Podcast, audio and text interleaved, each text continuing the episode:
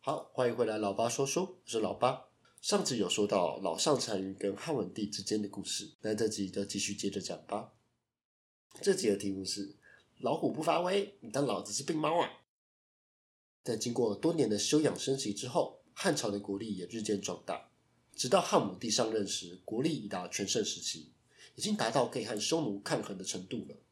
那这时候就要提到三名汉武帝时期有名的汉朝将领。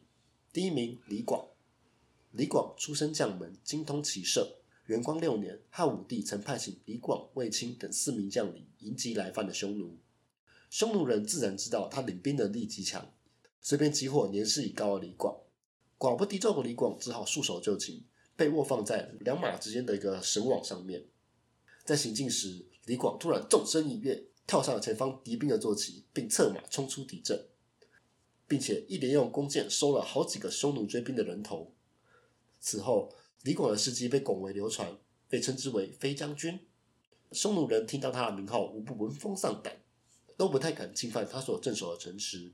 甚至唐代诗人王昌龄先写了诗来称颂他：“秦时明月汉时关，万里长征无人还。但使龙城飞将在，不教胡马度阴山。”而这首是王昌龄写的《出塞二曲》的前。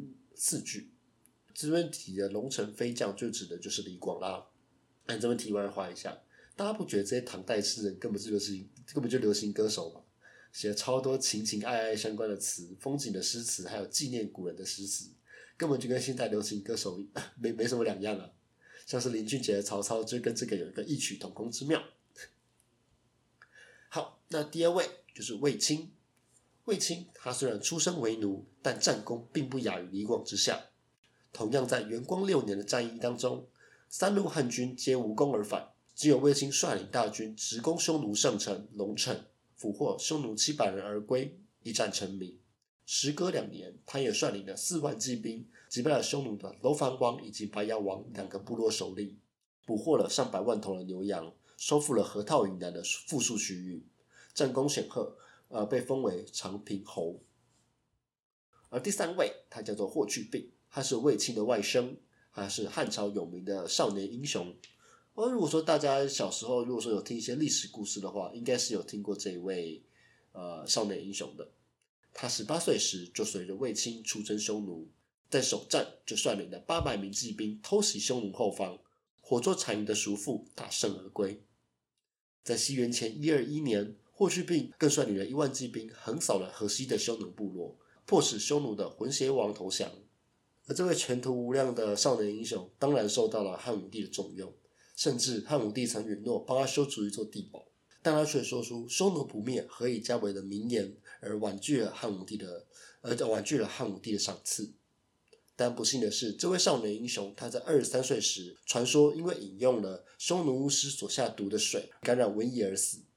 汉武帝因此痛失英才，并帮他修筑了巨大的陵寝，上面放置了马踏匈奴、卧虎的石雕，向后世宣扬着这位少年英雄的英雄气概。好，讲回来，汉武帝，汉武帝在继位时是汉朝最富庶的年代，他不甘心就这样以和亲为名的屈辱式外交一直持续下去，所以便开始整装备战，准备北伐讨呃，准备北伐匈奴，讨回汉室颜面。他深知匈奴的军事力量是以骑兵为主，而汉朝是以步兵为主的，所以相较于骑兵较为弱势，所以也开始强化骑兵的训练，同时也修缮长城来防御匈奴。西元前一二九年，汉武帝正式派遣李广、公孙敖、卫青等大将率军攻打匈奴，其中只有卫青成功破敌，但汉朝主动攻击也触动了君臣单于。俗话说得好啊，狼若回头，不是报恩就是报仇。所以，君臣单于在同年冬天也进兵骚扰边境，次年更直接杀入中原，杀了辽西太守，便劫掠了两千多人返回匈奴。此时，汉朝几乎没有可以抵御的大将，所以便把飞将军李广召回，并担任右北平太守。而由于李广的能征善战以及智取匈奴多次，李广一上任，犹如门神一般，使得匈奴有所顾忌。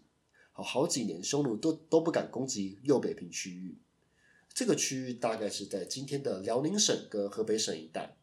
而呃就是和呃匈奴的左贤王的领地有所相接，地理位置非常重要。好，那在同年秋天，汉朝也进行了反击。呃，汉武帝派遣了卫青以及三万骑兵出雁门关讨伐匈奴，斩杀了一千多人。虽然算不上是，虽然算不上是大胜利，但至少证明了汉朝是跟匈奴有一战的资本的。在西元前一二七年，匈奴又入侵了上古、渔场等地。此时，汉武帝就采了一个偷拆的策略，趁着匈奴攻击了自家本土，便派遣了卫青、李袭等将领前往陇西。这次的目标不是匈奴。而是臣服于匈奴的楼烦王以及白羊王。哎，为什么要打这两个部落呢？主要是因为河南地区就是因为被这两个部落首领而把持着，而这两个部落首领他是提供匈奴后援的重大推手之一。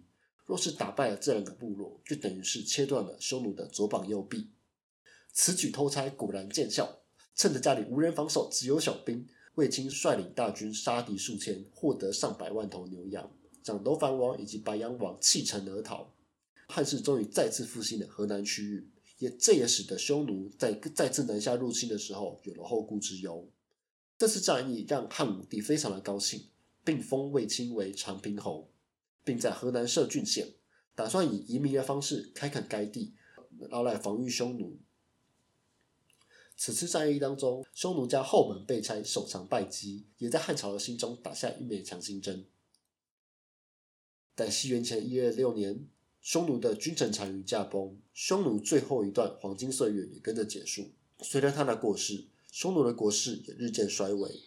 在君臣单于过世之后，他的继位者并不是他的儿子，而是他的弟弟伊夺邪单于。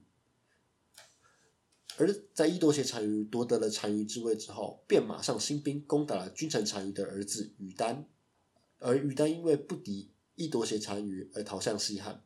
汉武帝知道之后也非常高兴，封于丹为社安侯，但可能因为郁郁寡欢或者水土不服的关系，而这位社安侯在长安居住了几个月之后就因病过世了。好，那这一集就到这边啦。那这集就是讲了一下汉武帝跟匈奴之间的一些军事上的冲突。嗯，那希望大家对这这方面有更多的一些理解，这样子。那最后还是不免俗的推一下歌。那今天要推的歌是。非美秀集团的《我要你爱》这首真的是美秀集团最坑的歌几最坑的几首歌之一。它的 MV 是用是在七零年代的 disco 舞厅作为背景，当中它的歌词，在写文案的时候听，真的要很够很纯，我很喜欢。好，那今天的老八说书就先到这边，我是老八，下次再见，拜拜。